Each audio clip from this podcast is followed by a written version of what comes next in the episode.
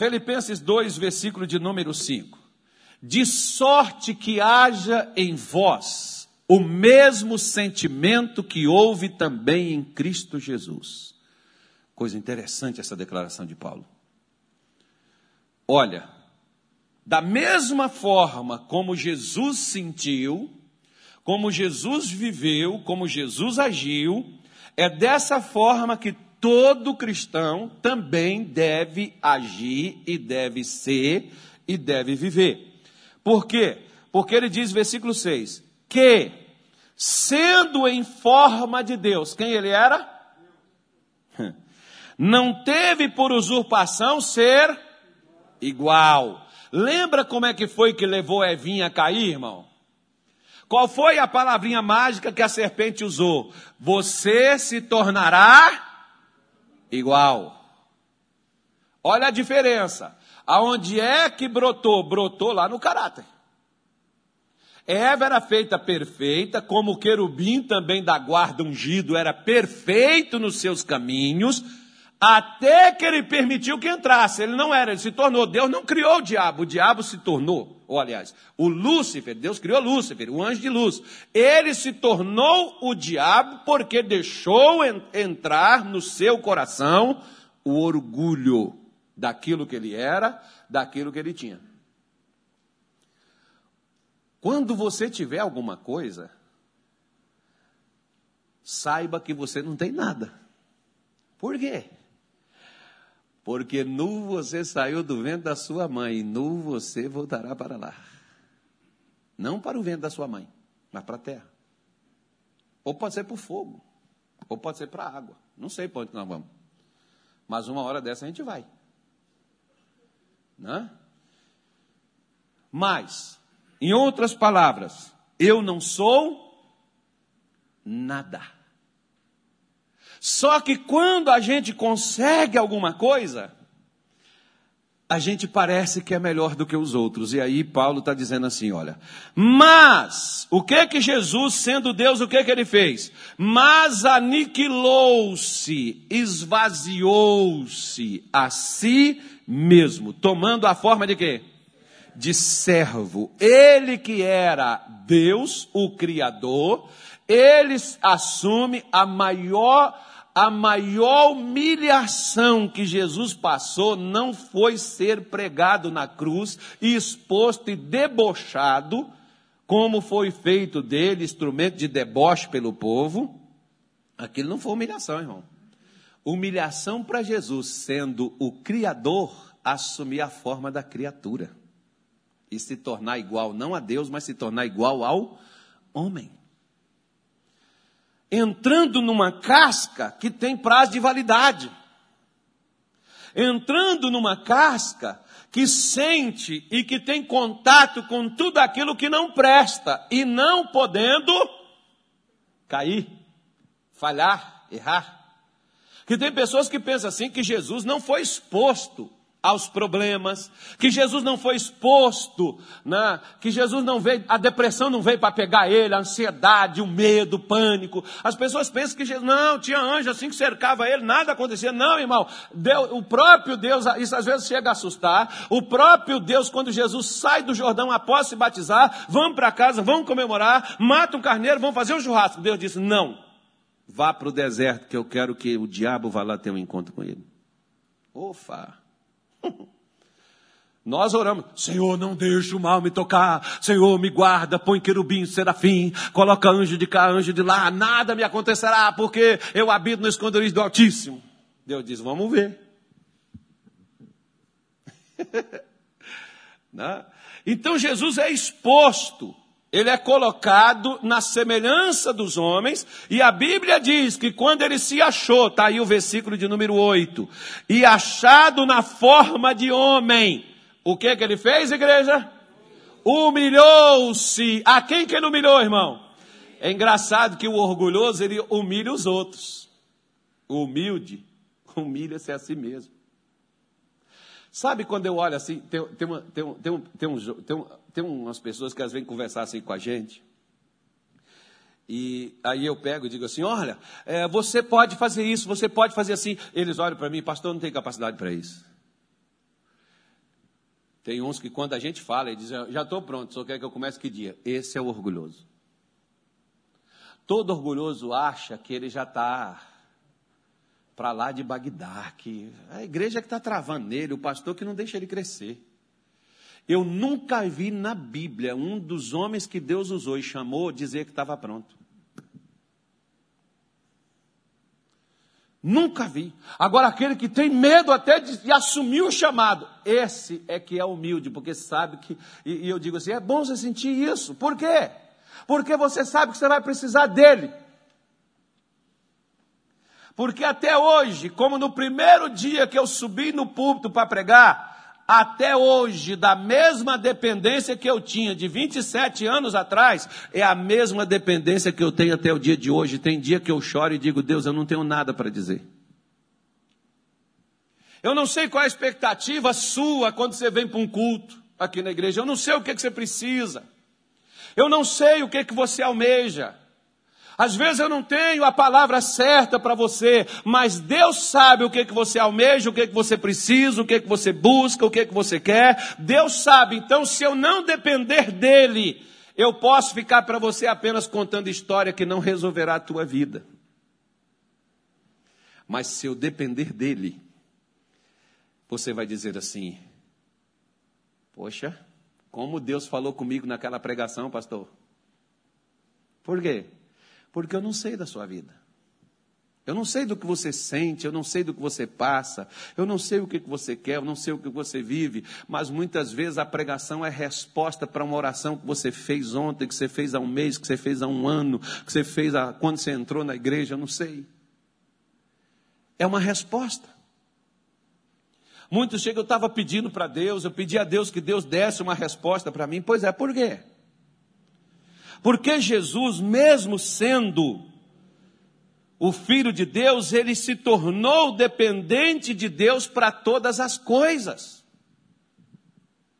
Ele não chegou, olha, deixa comigo, pode deixar que eu faça, eu sei, o Espírito Santo está sobre mim, eu tenho a glória de Deus, eu sou Filho de Deus. Ele nem se intitulava quem ele era.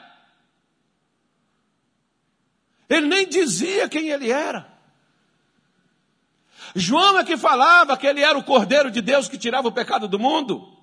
Ele não chegou lá dizendo, ei, eu sou o Cordeiro, eu sou o Salvador, eu sou o Messias.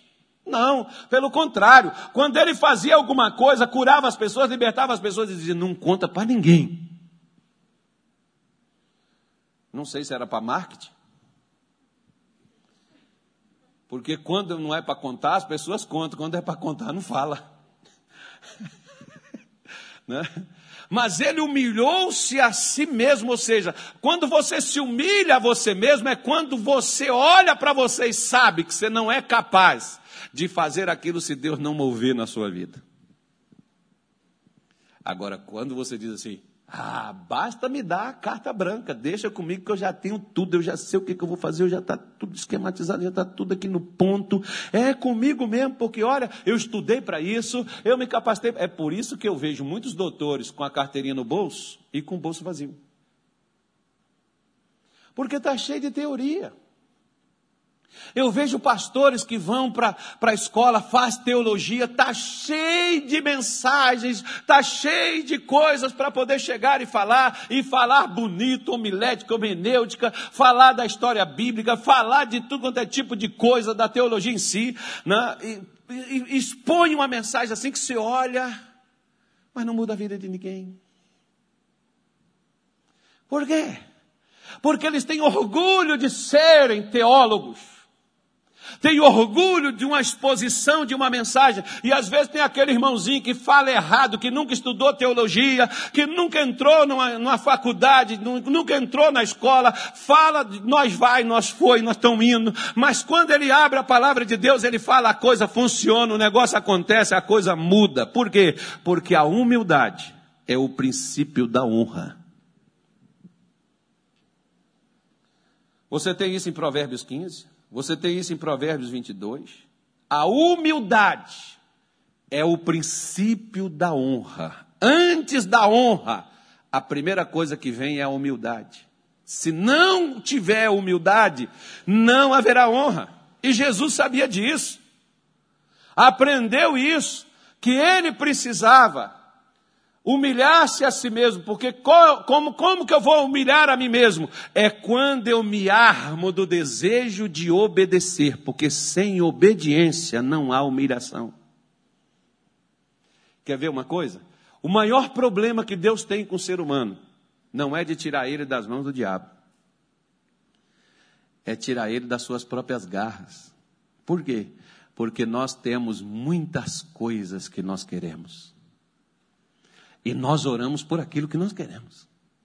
E quando Deus não nos dá o que nós queremos, nós ficamos chateados. E muitas vezes, meu irmão, Deus não dá o que a gente quer, porque se Ele der o que a gente quer, a gente vai morrer. A gente vai se perder. Por quê?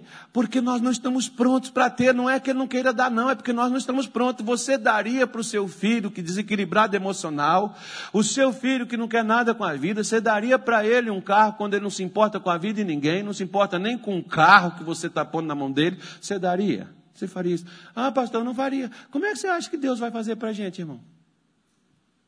Deus é um ser inteligente. Por que que Deus exaltou Jesus. Ele não exaltou Jesus só porque Jesus era filho. Ele exaltou Jesus porque Jesus se tornou obediente e obediente na morte terrível, uma morte de cruz. Nós nem morremos e não obedecemos. Nós só temos o desejo e o direito que a gente quer exercer ele. Deus disse: abra mão disso. Não, porque eu tenho que ter, porque se todo mundo pode, por que, que eu não posso? Por que, que Deus exaltou Jesus? Ele não exaltou Jesus só porque ele tinha um plano de exaltá-lo. Deus também tem um plano de exaltar a todos nós. Por que, que ele não exalta? Porque nós não nos humilhamos. Nós somos arrogantes. Tem uns que até dizem assim: se eu sou filho de Deus, eu tenho que ter o melhor. Eu não me conformo se não for com o melhor. Aí vem Paulo e diz assim: ó, se você tiver o que comer o que vestir, já fique contente por isso. Não, pastor, se eu não tiver a comida que eu quero comer, se eu não tiver a roupa que eu quero comprar para ir no casamento da minha prima, se eu não tiver, pastor, o milagre que eu quero receber, não vou continuar nem na igreja. O que, que é isso? Esse é o orgulhoso. Por que, que nós queremos ter muitas coisas, irmão? É porque a gente quer ter orgulho do que tem.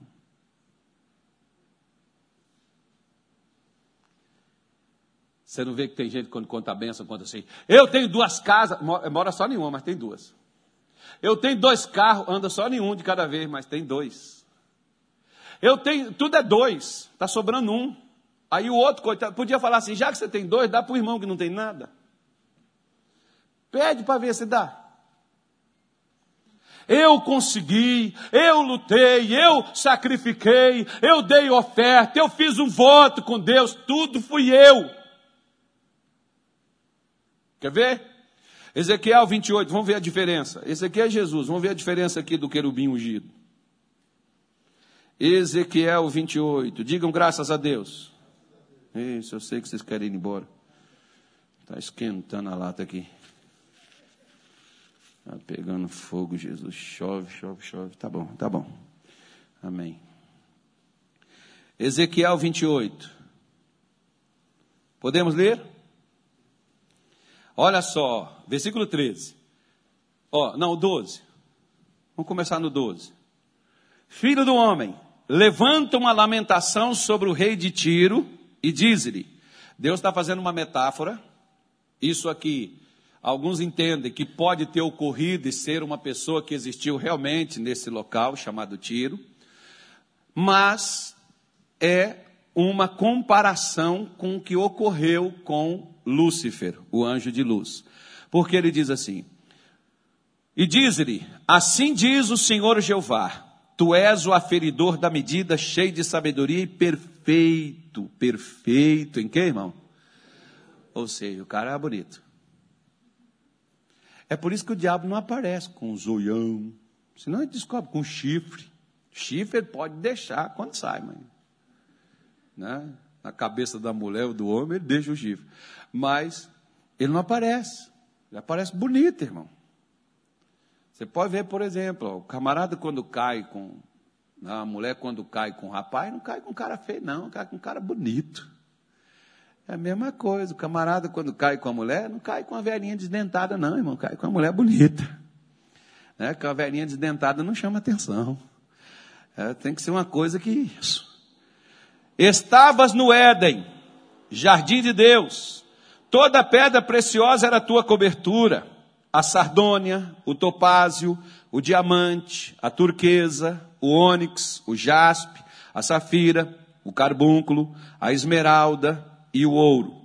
A obra dos teus tambores e dos teus pífaros estavam em ti no dia em que fostes criados. Foram preparados. Então, tudo isso aqui foi preparado para ele no dia que ele foi criado. Tu eras querubim ungido. Qual era a função dele? Proteger. E te estabeleci no Monte Santo de Deus. Era para guardar. Estavas no meio das pedras afogueadas, andavas. Perfeito. Como é que ele era, irmão? Perfeito eras nos teus caminhos, desde o dia em que fostes criado até que se achou iniquidade, erro. Não foi prostituição. Onde foi o erro do querubim? O erro não foi do lado de fora, o erro foi do lado de dentro, porque ele se encantou com aquilo que ele acabou recebendo, aquilo que foi preparado e que foi dado para ele quando ele foi criado. Olha só para você ver. Aí diz assim: Perfeito eras nos teus caminhos desde o dia em que fostes criado, até que se achou iniquidade, até que se achou erro em ti. Na multiplicação do teu comércio se encheu o teu interior de violência e pecastes, pelo que te lançarei profanado fora do monte de Deus e te farei perecer, ó querubim protetor entre pedras afogueadas. Agora vamos lá, ó. Elevou-se o teu coração por causa de quê? Hã? Corrompestes por causa do quê?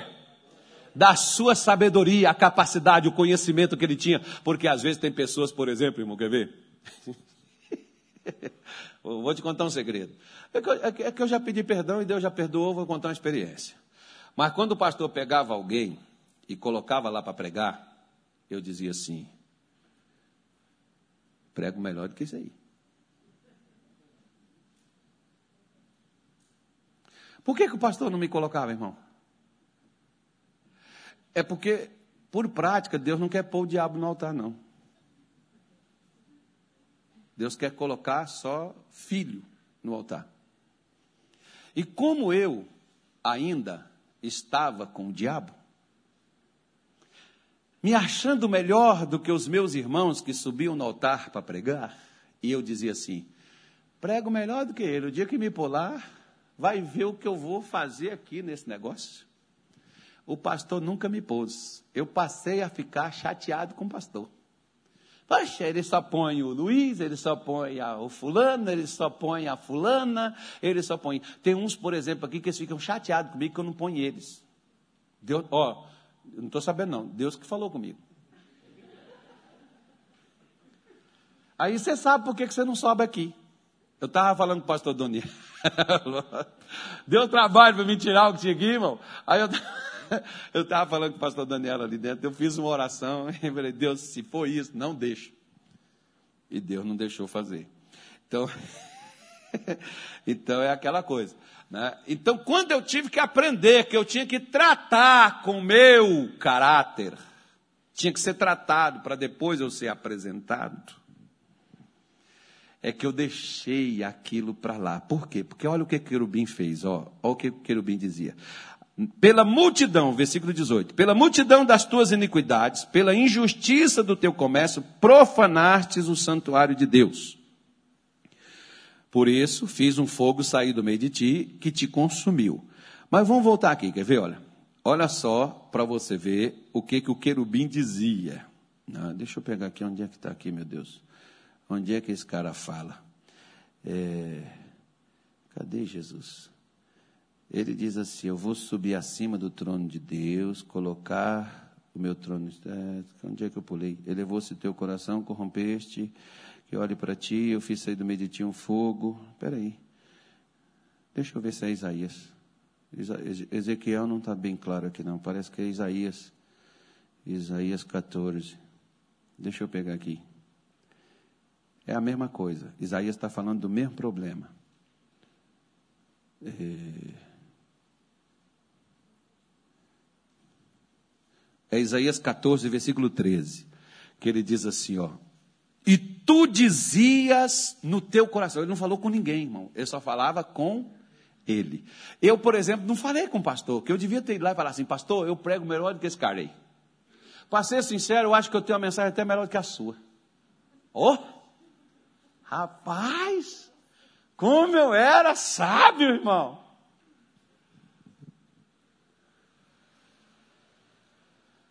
Até Deus mostrar, porque eu falo assim com alguns que conversam comigo, eu digo assim: nós somos imunes ao nosso próprio cheiro, porque um dia eu fedia, mas não percebia que eu fedia. Eu achava que eu era o cara. Fosse eu, tinha mais gente nessa igreja. Fosse eu, o culto teria fluído. Né, Daniel? Se não fosse eu aqui nessa igreja, mas essa igreja não existia. O dia que eu for embora daqui, essa igreja acaba. É muita humildade, irmão. né? Ele dizia, e tu dizias, onde que ele falava? No teu coração. Eu, diga eu, subirei ao céu. Então, olha só, eu, não é Deus que vai levar, não, é eu. Lembra dos caras, eu consegui, eu fiz, eu vou, eu faço. Cuidado com esse eu, irmão. Cuidado. Porque às vezes você está preocupado com talento, Deus está preocupado com caráter. Você pode ter um talento para cantar, mas você é soberbo. Talvez o irmão que cante aqui não tenha o talento que você tem, mas ele é humilde. Por que, que Deus põe ele?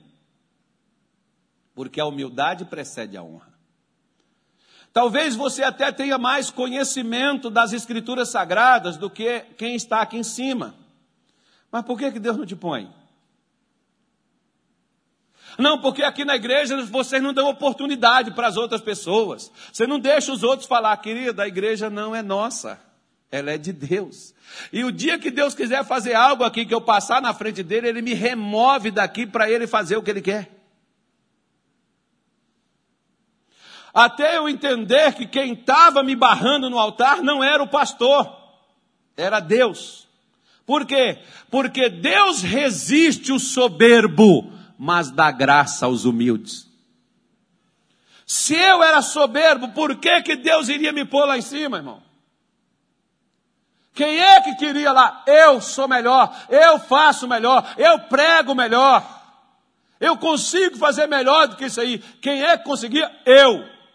E ao passo que quem sobe aqui não é eu, mas Deus é que fala, Deus é que faz, Deus é que diz.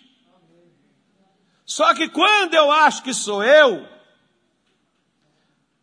a raiz da soberba que está dentro de mim por causa do meu caráter deturpado, que não foi tratado, é que está brotando e virando uma árvore.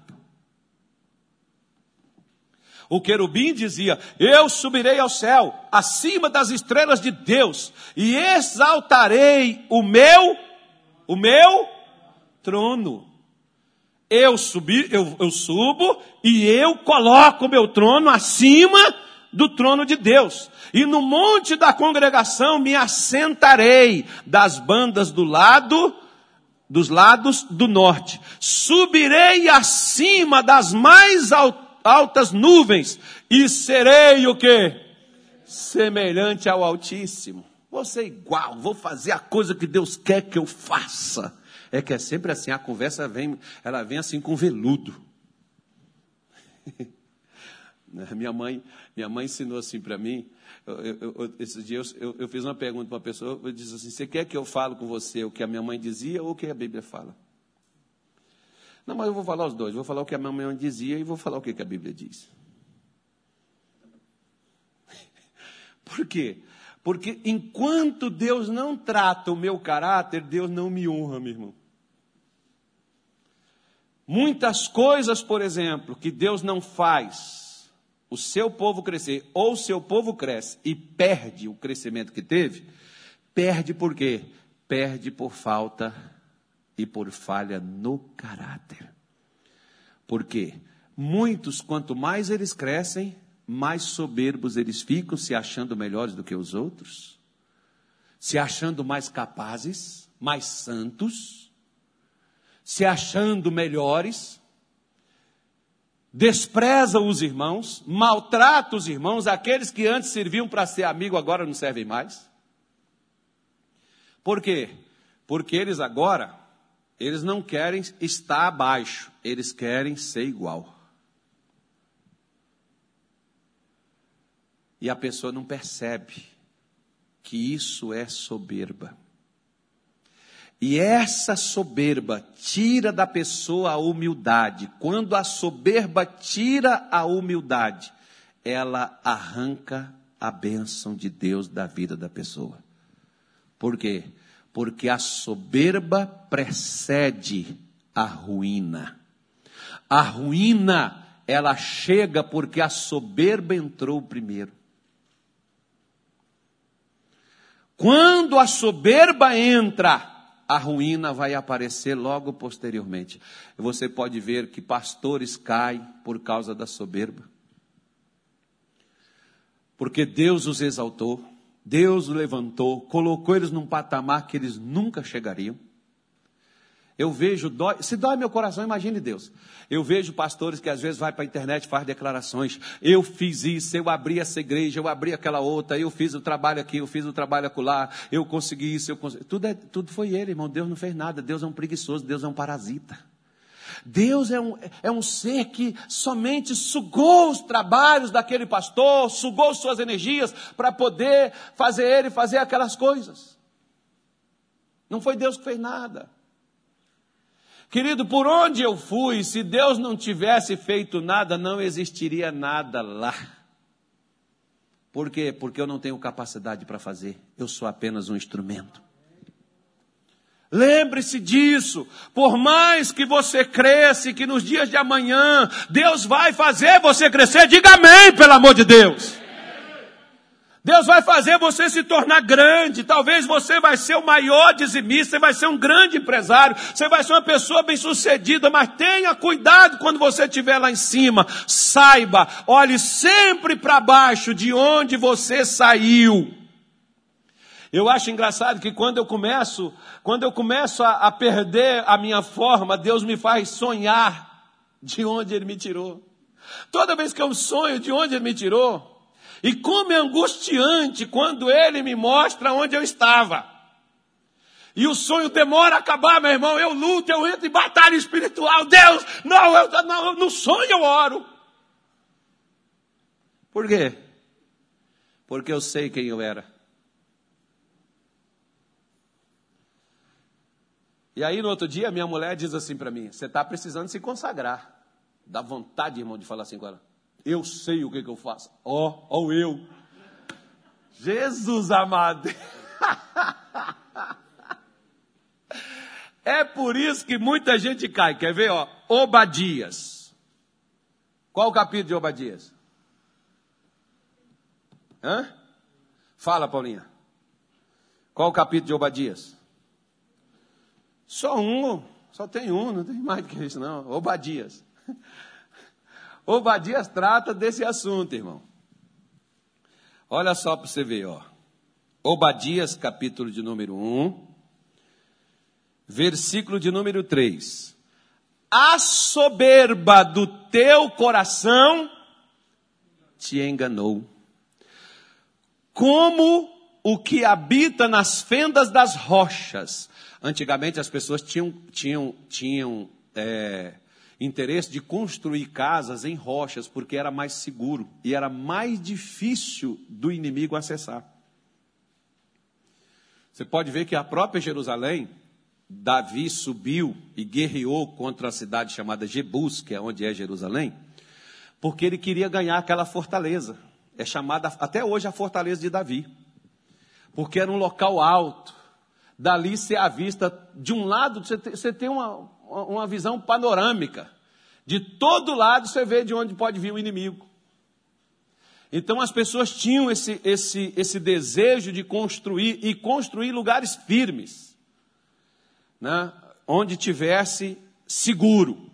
Tem gente, por exemplo, que às vezes quando a pessoa consegue assim aquilo que ela queria, que ela se sente segura, ela se tranquiliza, porque agora eu tenho tudo que eu quero. Eu costumo dizer, ó, o câncer salta a parede, passa na frente, passa no meio do segurança de vida, né, do segurança cerca, da polícia, seja lá o que for. Ele salta aquilo ali, ele entra e a pessoa nem viu. Né? Como entra a AIDS, como entra qualquer outra coisa, como entra a soberba. A soberba entra, a pessoa nem viu. E Obadias está dizendo: o teu coração te enganou. Como o que habita nas fendas das rochas, na sua alta morada, que diz no teu coração: quem me derrabará em terra? Onde que o cara está falando? No coração. Ele não está falando com ninguém, não. Ele está falando com ele mesmo. Agora eu estou bem. Eu consegui o que eu queria. Um dia, irmão, teve um camarada, ele era pastor da nossa igreja. E ele candidatou a deputado e ele foi eleito. Ele chegou para mim e falou assim: Eu não preciso mais da igreja. Meu amigo. Tentei dissuadir ele dessa, dessa, dessa conversa. Mas ele disse: Não, eu não preciso mais da igreja, casa. Eu agora tenho o meu caminho. Eu já sabia no que, que ia dar. Na outra campanha, ele foi falar com o missionário, o missionário disse assim: Você tem o seu caminho. Você não precisa da igreja. Segue o seu caminho. Ele, ele teve 3 mil votos na outra eleição. Não ganhava nem para vereador. Mas o que, que aconteceu com ele? O coração se elevou. Quando o meu ou seu coração se eleva, você acha que você nunca vai perder aquilo que você alcançou. Você acha que você está acima da carne seca, você está acima do bem e do mal. Olha o que, que Deus disse que iria acontecer, ó. Versículo de número 3, 4. Se te elevares como águia, e puseres o teu ninho entre as estrelas, dali te derribarei, diz o Senhor. Quem é que vai derribar, irmão? Não é o diabo, não. Por quê? Porque o soberbo, nem o diabo derruba ele. Nem o diabo consegue derrubar o soberbo. Você pode ver, por exemplo, que a Bíblia diz: resistir o diabo e o diabo fugirá de vós. Agora, quem que resiste o soberbo? Nem o diabo resiste, é o próprio Deus que resiste o soberbo. E Deus diz: Eu vou te derrubar. Ou seja, esse cidadão subiu, ele cresceu, ele chegou no patamar, ele saiu de uma condição onde todo mundo viu que ele alcançou a soberania, onde todo mundo viu que ele foi longe. Agora, Deus diz assim: agora o sujeito está lá. Quem vai me derribar? Eu jamais vou perder aquilo que eu consegui. Eu cheguei aonde eu queria. Que eu coloquei o meu ninho, o meu descanso, o meu repouso. Agora eu tenho tudo. Lembra daquele homem que construiu celeiros, que colheu, colocou tudo, e Jesus chegou e disse assim: Louco, esta noite te pedirão a tua alma, o que você preparou é para quem? Você acha que o que você preparou vai salvar você? Você acha que o que você preparou vai te tirar? Vai livrar você? Vai não, você vai embora sem nada. Você vai se ferrar, cara. Fazer igual. deixa, pra lá, deixa, deixa eu pregar aqui, depois eu conto a piada. Aí, vamos misturar as coisas, não, né? Então você vê que Deus chega e diz assim: ainda que você ponha o seu ninho nas altas estrelas, de lá eu te derribarei. Porque o soberbo só Deus. É por isso que às vezes você vê até no meio evangélico, tem aquelas pessoas que. Quer ver? Vou dar um exemplo para você, porque eu falei isso com ele. E falei duas vezes. Falei uma vez antes dele crescer e outra vez depois que ele se ferrou. Thales Roberto. O primeiro culto que ele fez, apresentação na nossa igreja, foi lá na minha igreja em Belém do Pará. Tinha vários artistas gospels, por exemplo, na segunda vez que eu vi ele, ele me chamou, estava no restaurante comendo, ele mandou o segurança me chamar, ele me viu. O segurança foi lá, me chamou, e ele foi e me apresentou para os outros cantores. Ah, esse pessoal gospel, tudo aí que eu não, eu conheço, mas não li, nunca vi pessoalmente. Ele falou assim: esse aqui é o pastor Carlos da Igreja da Graça. Foi o primeiro da graça que me trouxe e que me colocou para poder fazer um culto. Porque na época eu queria uma outra pessoa. Eu pedi outros cantores, mas quando eu era lá em Belém do Pará, o cara falava assim: Ah, mas aí é muito longe, eu não tenho agenda não. Aí eu pedi o pessoal da Graça Music, eu falei assim: pergunta primeiro quem quer vir aqui no Pará. Ele foi o cara que se dispôs. Eu falei assim: então manda ele. E quando ele chegou, ele me contou a história dele. Eu falei: rapaz, Deus vai te crescer. E o propósito que ele fez. O Thales tinha um propósito que todos os dias ele só almoçava e começava um jejum e no outro dia era jejum direto. Todos os dias eu falei, Deus vai fazer você crescer. Agora, quando você crescer, porque crescer às vezes não é difícil se você é persistente. O perigo é quando você cresce. Porque para crescer, você se empenha. Mas para manter no crescimento que você alcançou, você se torna soberbo e você cai na mesma velocidade que você cresceu. Quando é o dia, está o Tades falando aquelas besteiras, que ele estava desperdiçado no meio gospel, que não tinha cantor para competir com ele no meio gospel, e foi lá para o fundo do buraco. Perdeu tudo que ele havia construído, os crentes, porque crente também, né, irmão? Crente, é, crente é o único que dá a luz e depois remata. Né? Aí eu encontrei com ele, ele nem respondia mais as minhas mensagens, eu mandava mensagem para ele, mas quando ele foi lá para o fundo do poço, ele passou me ouvir. Esse dia que eu tive com ele, eu falei para ele. Ele falou: É, pastor, mas eu estou me levantando, eu estou me dispondo para Deus me levantar de novo. Por quê? Ele entendeu que foi Deus que levantou e foi ele que caiu sozinho. Por quê? Porque ele passou a ser soberbo a tal ponto dele poder escolher onde ele iria se apresentar, o que que ele queria fazer, qual era o cachê que ele queria ganhar. Acabou. Foi a história que ele me contou. Acabou, foi lá, pss, cadê ele? Quem derrubou ele? Foi o diabo. Foi não, foi Deus. Por quê? Porque quem levantou ele? Foi Deus. Pega o cântico de Maria em Lucas capítulo 1 e você vai ver Maria dizendo. Pega o cântico de Ana em 1 Samuel capítulo 1 e você vai ver as duas dizendo. É ele quem levanta rei e é ele quem abate. Não é o diabo, não, irmão. Como eu disse para você, a Escritura prova: nem o diabo resiste o soberbo.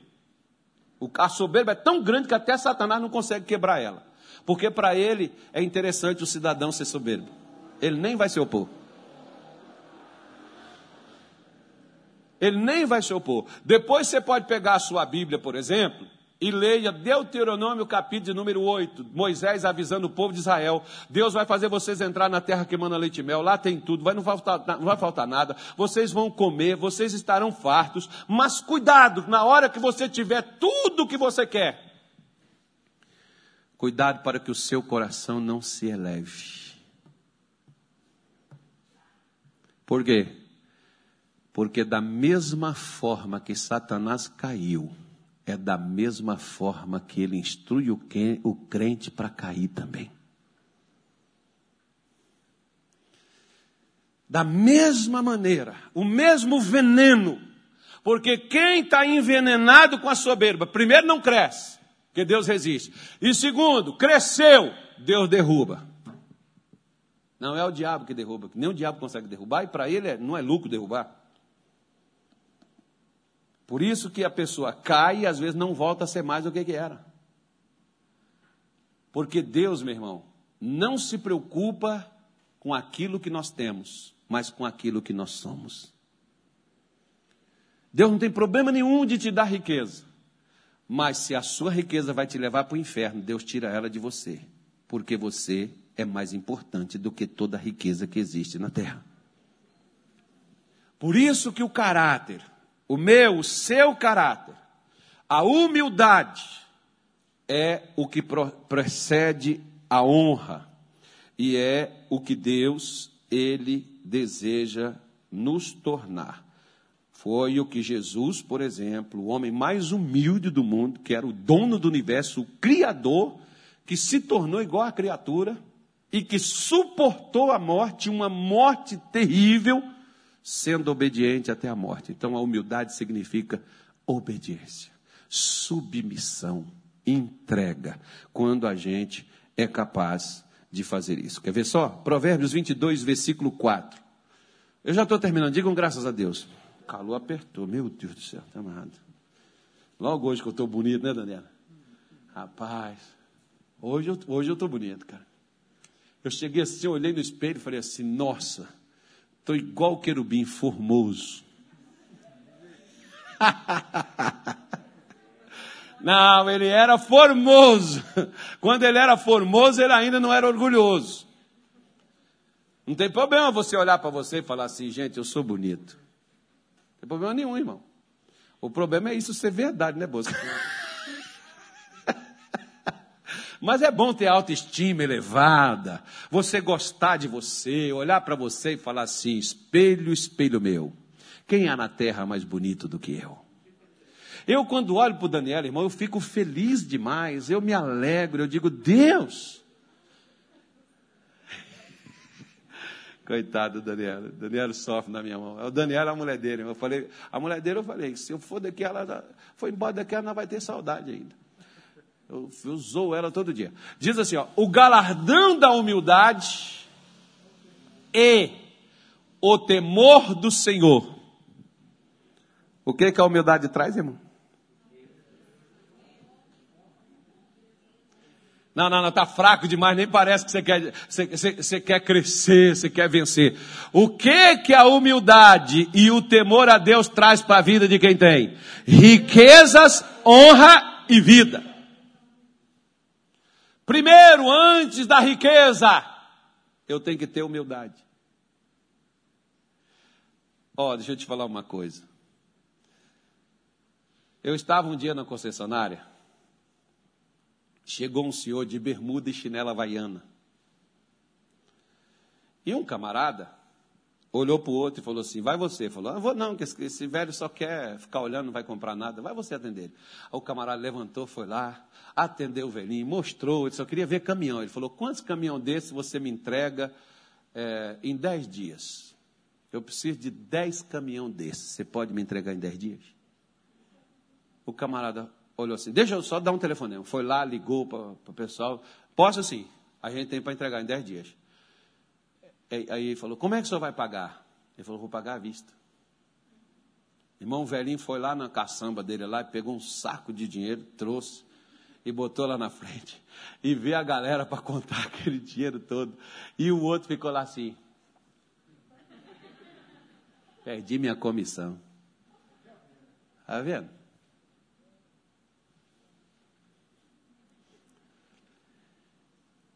Quando você é humilde, você trata todo mundo com igualdade. Quando você é soberbo, você acha que uns são melhores do que os outros.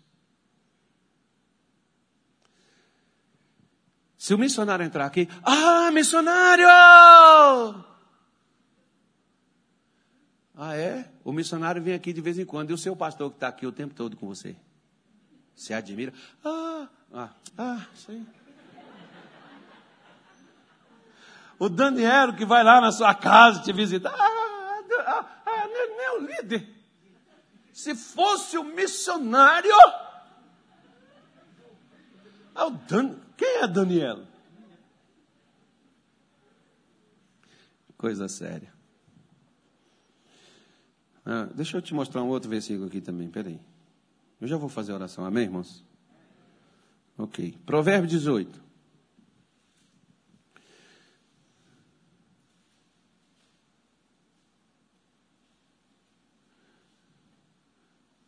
Provérbios 18, versículo de número 12. Antes de ser quebrantado, eleva-se o coração do homem, e diante da honra, o que que vem antes da honra?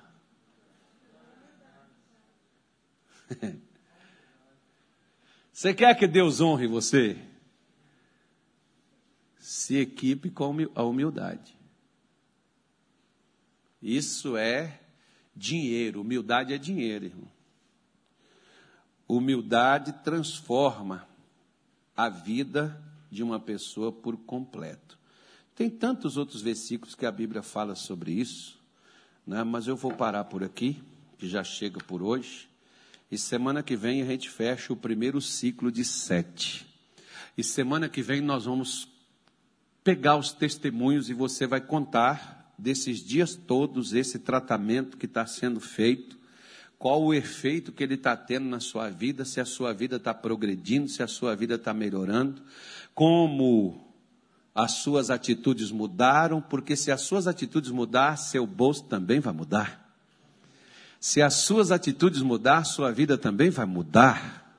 Você vai mudar a sua poupança, vai mudar a sua conta bancária, vai mudar até a sua saúde. Porque quando a gente é humilde, até, até curado a gente se torna. Lembra de Naamã? Um dos problemas de Naamã era orgulho. Por quê? Ah, porque Abana e Farfá são os rios melhores do que este aqui. Porque o orgulhoso, tudo dele é que é bom, irmão. Dos outros não presta. Você não vê aquelas pessoas, a nossa igreja que salva. A nossa igreja que é boa. A nossa, o orgulhoso, ele exalta tudo dele. O do outro não presta. O do outro não serve. Né? Aí eu vou te dar um livrinho, caso você queira saber mais sobre humildade. Vou te dar um livrinho para você poder colocar e você ler esse livrinho bonitinho. Pastor, tem, tem um vídeo que o, o Anilton, o salvo, cadê o Anilton? Salvou o vídeo que eu pedi para colocar aí, por favor? Eu acho que eu pedi para colocar um vídeo aí do Mário Cortella. É um, é, um, é um filósofo. De vez em quando eu ouço algumas coisas dele, eu achei interessante o que ele falou aí, que serve para nós. Deixa eu ver aqui o livro aqui.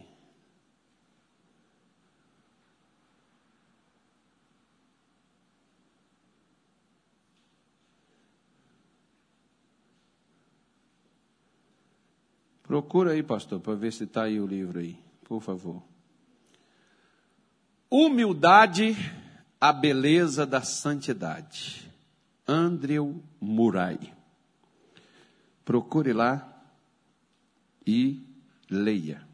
Humildade, a beleza da santidade. Se houver humildade, irmão, até santidade a pessoa vai ter. Eu acho que eu pedi para salvar esse, esse, esse, esse vídeo aí. Eu acho. Eu queria mostrar ele aqui. Mas vamos fazer a nossa oração, depois a gente mostra para você. Em pé, sentado, deitado, de que forma você quer orar? Alguém hoje trouxe aquele projeto que eu achei que era para hoje, mas era sábado, semana passada, né? Eu me enganei, irmão, passei dos 50, você me perdoe. Quem trouxe semana passada? Você jogou fora? Está aí contigo? Ficou em casa? Então você fala assim para Deus assim: Senhor, está lá na minha gaveta, dentro da minha bolsa, no meu laptop. Olha que nome bonito, hein? No meu iPhone, no meu iVai, no meu iPhone? Onde é que é que está? O que, que é que você fez? Onde você deixou? Você vai mostrar para Deus. E se você não fez, faça, irmão, porque quem não sabe para onde vai não chega a lugar nenhum. Você tem que ter metas. Paulo diz: Eu prossigo para o alvo. O que que você quer montar? O que que você quer fazer? Toda segunda-feira nós vamos orar para Deus ajudar você, habilitar você, capacitar você para você colocar na prática do papel o seu sonho. E se você não sonha, você está precisando sonhar, porque quem não sonha já está morto. É verdade. Eu vou mostrar para você, por exemplo, sobre Isaac. Isaac era um sonhador. A última semana agora, depois a gente já começa a falar de Isaac. Eu vou, eu vou falar de Isaac duas vezes na semana. Eu vou falar no domingo e na segunda-feira. No domingo, porque no domingo eu vou te dar uma água que Isaac cavou, poços, para poder tirar água para resolver os problemas da vida dele. Então, no domingo. Eu vou fazer isso nos domingos de dezembro. E nas segundas-feiras, conforme eu falei, né, eu vou falar espelhando em Isaac o que, que foi que ele fez. Como que ele se tornou grande, sendo que ele já herdou tudo de seu pai. Ele podia comer na sombra, que é a aposentadoria. Pastor, igual, por exemplo, o irmão chegou para mim e falou assim: dá para o senhor orar por mim? Eu falei: para quê? Ele falou assim: para mim ganhar na Mega Sena. Está cento e tantos milhões acumulados. Eu falei: se eu puder orar, irmão, eu oro por mim. E vou lá e jogo, miserável. Você acha que eu vou orar? Ele, não, pastor, mas eu vou dar o dízimo. Ah, mas o dízimo é só a décima parte. E você está falando isso agora. Depois que você ganhar, você nem volta aqui mais, eu nem te vejo. Você vai cair no mundo, Ilhas Maldívias, mais não sei o que, não sei o que lá mais, aquele lugar bonito assim. Vai feliz, vai dar um tsunami lá, você vai morrer lá. Vai. Pode nem fazer isso, né? Senão irmão, o irmão desiste até de, de curtir. Então, então nós, nós, eu cheguei para ele, aí, aí, eu falei, mas por que você quer ganhar? Ah, pastor, porque ó, eu fiz as contas. Se eu depositar, eu não preciso trabalhar mais, pastor. Só o que eu vou receber de juro. Falei, é, se você conseguir manter essa quantia na poupança, né, irmão? Porque se você for comendo um pouquinho mais, um bocadinho hoje, outro bocadinho amanhã, daqui a pouco você faz igual aquela mulher que ganhou um milhão no Big Brother, depois estava lá pedindo alguém para poder fazer uma cirurgia bariátrica. Que na época era 10 mil reais e ela não fez com um milhão de reais na mão. O que, que ela foi fazer? Ah, foi conhecer o mundo. Agora ela precisa conhecer a faca.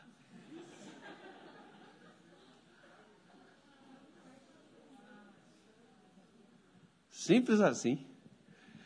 Então, se você não tem nada formado, né, e o primeiro, a primeira lição nossa sobre Isaac está pautada em trabalho. O cara era rico e trabalhava, mas, mas por que, que ele era. Eu, eu, eu falo, não.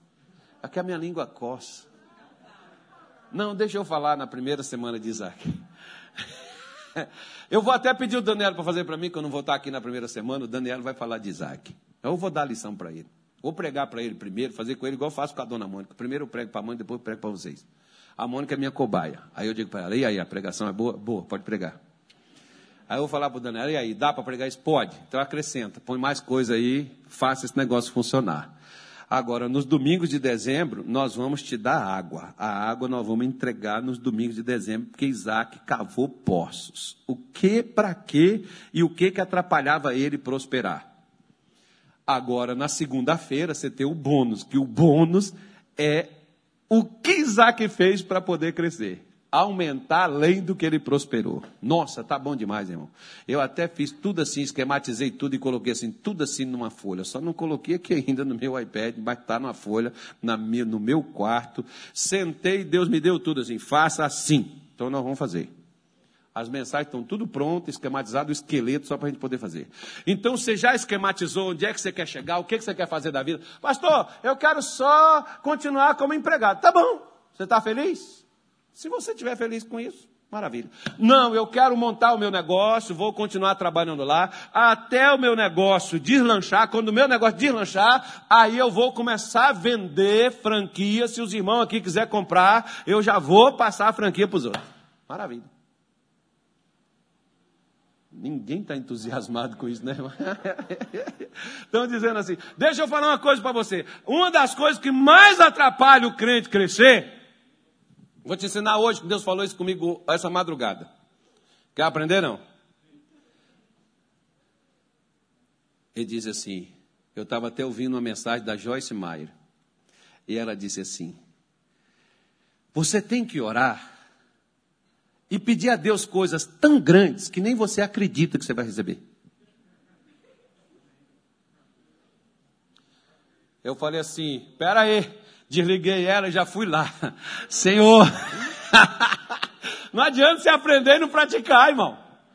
Eu fiquei olhando assim, gente, o pior é que eu já fiz isso. Por quê? Porque eu dizia assim, Senhor, se for para mim ser pastor, eu não quero ser qualquer um, Deus, eu quero fazer diferença. E nem eu acreditava que eu seria pastor e muito menos fazer diferença. Até hoje eu não acredito, irmão, mas Deus tem usado de bondade, misericórdia, feito a coisa acontecer. Então você tem que, você tem que pedir Deus a algo que seja tão grande, que comece você, até você mesmo falar assim: nossa, isso aqui é grande demais. É muita, é muita areia para o meu caminhão, mas Deus vai encher esse negócio. Eu, eu tenho uma moça aqui que eu gosto de conversar com ela, eu sinto bem quando eu falo com ela. Irmão, ela, o sonho dela é grande demais. E eu falo, Deus, o senhor tem que ajudar ela. É a menina daqui da igreja. É, ela quer montar uma, uma cafeteria. É cafeteria? Não. Como é que chama? É, não, como é que chama aquele negócio lá? Ela já tem esquema. Ó, oh, irmão, ela esquematizou assim: quanto que ela vai gastar com a faculdade, quanto que ela vai gastar para sustentar lá, quanto. Porque o, o, o, euro e o dólar não tem variação, né? É aquilo mesmo. Ela já pesquisou tudo, o que, que ela quer fazer, onde que ela vai fazer é, a, o estudo, onde, quanto que vai custar a faculdade. E ela tem só 15 anos. Falei, menina, eu falei de você, irmão. Eu falei mal de você ontem. Eu falei assim: se ela continuar com esse negócio aí, se ela não desistir desse negócio aí, irmão, essa menina não vai ficar aqui em Cuiabá, não. Eu só falei para ela, tá, você vai fazer essas coisas gostosas lá para a França, lá para a Inglaterra, lá para os Estados Unidos e para cá, para Cuiabá. Ela falou, depois. Então, pelo menos tem esperança, né, irmão? Mas o sonho dela, o negócio dela, tá para lá, irmão, Europa, o negócio é grande. E tem coisa, se ela, se ela for falar para alguém, vai falar assim, gente, será que ela vai conseguir isso? Tem uns que quando a gente fala assim, ó, Deus tem algo grande para você, a pessoa já mede o salário que ela ganha. Peraí, mas ó, o que eu estou ganhando não está dando nem para comer, pastor. Como é que eu vou conseguir? Então, você pede algo que mude sua vida. Sabe por quê? Que é melhor você pedir algo grande e receba alguma coisa da grandeza que você pediu, do que você pedir uma coisa pequena e não resolver nada na tua vida. Feche os olhos. Nosso Pai e nosso Deus. Senhor, em o nome de Jesus, nós entramos diante da tua presença. Há um projeto, ó Deus. Há um alvo. Há um objetivo, meu Pai, para estarmos aqui. É ouvir a tua palavra e a colocar na prática porque, meu Deus, o Senhor disse que há uma diferença entre aquele que ouve a palavra e a pratica, e aquele que ouve a palavra, meu Deus, e não a pratica. Porque aquele que ouve e pratica, ele edifica, ele faz, e o que ele faz permanece. Senhor Jesus, nós não queremos, ó Deus, trazer falsas esperanças, nem para nós e nem para ninguém. Nós queremos, meu Deus, viver a realidade. E por isso, Senhor, nesta noite de hoje nós oramos e nós te pedimos, Pai, em nome de Jesus, que ajude esta mulher, que ajude este homem, meu Deus. Há um objetivo, um sonho, um propósito, há, meu Deus, um milagre pelo qual nós estamos aqui porque acreditamos que o Senhor é poderoso para fazer, além do que pedimos, além do que pensamos, segundo o seu poder que em nós opera. Nós liberamos este poder agora, porque nós cremos que tu podes, ó Deus, nos fazer cavalgar nas alturas, como falou Abacuque, ainda que a figueira não floresça, ainda que a videira não dê flor, ainda que o rebanho pereça, ainda que não haja nenhuma ovelha no curral, todavia nós esperaremos em ti. Nós confiamos que o Senhor é aquele que nos faz subir, é aquele que nos põe nas alturas, é aquele que nos faz crescer. Oh Deus, ajude essa mulher. Deus, ajude este homem. Deus, fortaleça. Deus, abra caminhos, perspectivas. Traz, Senhor, em nome de Jesus, a realidade que essa pessoa pessoa, meu Deus, quer viver num futuro bem próximo. Entra com tua providência, põe a bênção nessas mãos que trabalham, põe ideias nessa mente, meu Deus, que tem buscado o Senhor para uma solução, para um, um milagre, meu Deus, para uma mudança, para uma transformação de vida. Senhor Jesus, manifeste a tua presença, tira toda a estagnação emocional, espiritual, financeira. Meu Deus, aqueles espíritos que levantaram do inferno com um propósito e prendeu e segurou e essa pessoa tem desistido de lutar pela vida. Ela tem desistido de batalhar, de vencer e de avançar. Nós oramos agora e quebramos esse domínio do pensamento, do sentimento, pois o Senhor mesmo disse que nós temos que ter o mesmo sentimento que houve em Cristo Jesus. Então o poder de Deus comece a operar agora. Poder de Deus comece a agir agora e comece a tirar todo obstáculo. Se essa pessoa é vítima, meu Deus, de seus próprios sentimentos, de seus próprios pensamentos medíocres, oh meu Deus, se essa pessoa é vítima de feitiçaria, de bruxaria, de magia negra, de encantamentos, nós oramos e nós rejeitamos agora e nós ordenamos, diabo, tire a tua mão, espíritos malignos, espíritos de miséria, espíritos de amarração, tranca a rua das almas, Exu do lodo, Exu da lama, Exu da miséria, espíritos que vieram das trevas para lutar, para resistir, nós resistimos vocês agora, nós ordenamos em nome de Jesus, pegue todas as suas amarras, as suas correntes, as suas amarrações, a sua estagnação, saia, pegue o seu desemprego, demônio que não deixa essa pessoa desenvolver, demônio que não deixa essa pessoa deslanchar, que não deixa essa pessoa ter nem ideias do que fazer da vida, saia, saia, saia, saia, mande-se ir embora, meu irmão, mande ir embora esse desânimo que você sente, todas as vezes que você começa a fazer algo, o diabo traz um desânimo para fazer você desistir, não desista não, resista no nome de Jesus, sai, sai pelo poder de Deus, eu uno a minha fé com essa mulher, eu uno a minha fé com esse homem, e eu digo, espírito do inferno, tire a tua mão, tire a tua mão da fonte de renda, tire a tua mão da profissão, tire a tua mão em nome de Jesus do milagre, da bênção, do negócio, do projeto, da visão que esta pessoa teve, em nome de Jesus ela vai alcançar, e você vai sair, você vai embora, você vai sumir, você vai desaparecer, pegue o seu azar, pegue as suas amarras, pegue em nome de Jesus as suas maldições, você que bateu no peito, é aquela pessoa que levantou e disse, se não é comigo não vai conseguir com ninguém, não vai a lugar nenhum, nós quebramos a sua maldição, nós quebramos o seu domínio, nós quebramos o seu poder e nós exigimos, sai atraso, sai amarração, sai miséria, sai em nome de Jesus todo mal, vai embora e saia no nome de Jesus e não volte mais a atrapalhar.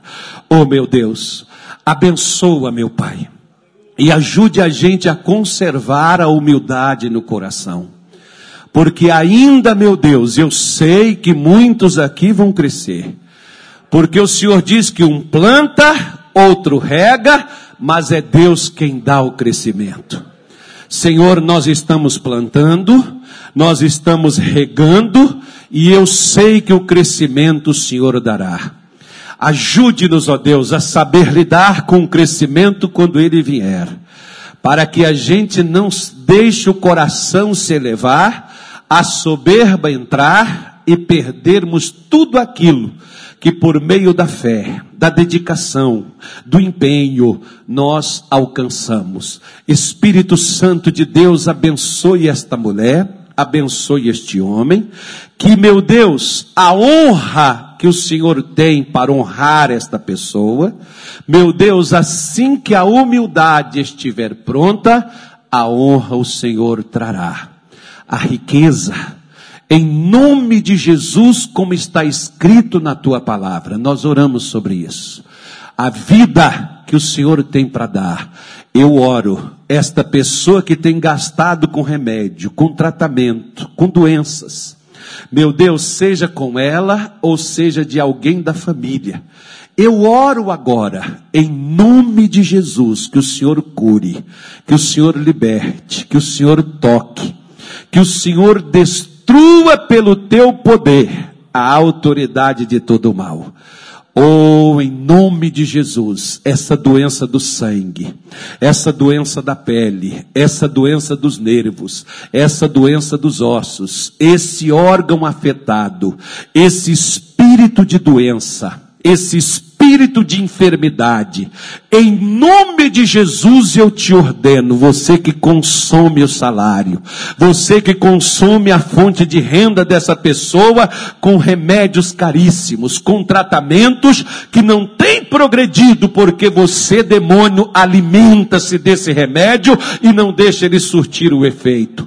Eu estou orando agora e quebrando o seu domínio e ordenando, pegue a sua doença, pegue a sua enfermidade, pegue a sua dor, a partir de agora, desapareça, saia, vá embora e não volte mais a perturbar e a oprimir, seja esta mulher, seja este homem, seja alguém na sua casa. Querido Deus, coloque a tua bênção.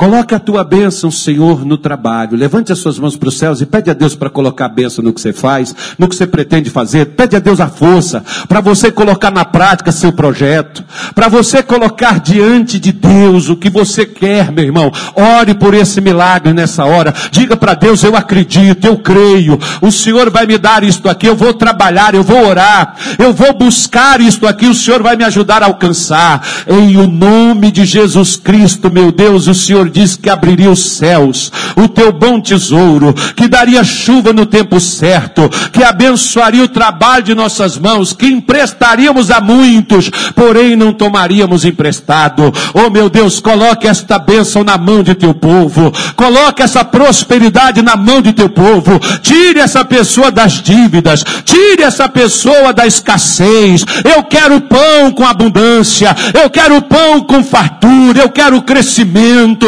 eu quero que aumente, meu Deus, como o Senhor diz, que o Senhor aumentaria o gado, aumenta o salário, meu Deus, aumenta a fonte de renda, aumenta o lucro, aumenta, Senhor, em nome de Jesus a comissão, aumenta, meu Deus, em nome de Jesus Cristo, Pai, coloque esta bênção. O Senhor diz que aumentaria o gado, que aumentaria as colheitas, meu Deus, que esta bênção venha, que o teu povo venha colher, que o teu povo venha crescer. Nós clamamos nós oramos, nós te pedimos, abençoa, Senhor, a tua igreja nesta noite de hoje. Nós te pedimos no nome de Jesus. Diga, meu Deus, eu creio, o Senhor será comigo, e eu vou conseguir, eu vou alcançar, e o seu nome será glorificado, e que o Senhor me ajude a sempre caminhar na humildade, servindo, fazendo a tua vontade, porque teu é o reino, a honra e a glória, hoje e para sempre, no nome de Jesus.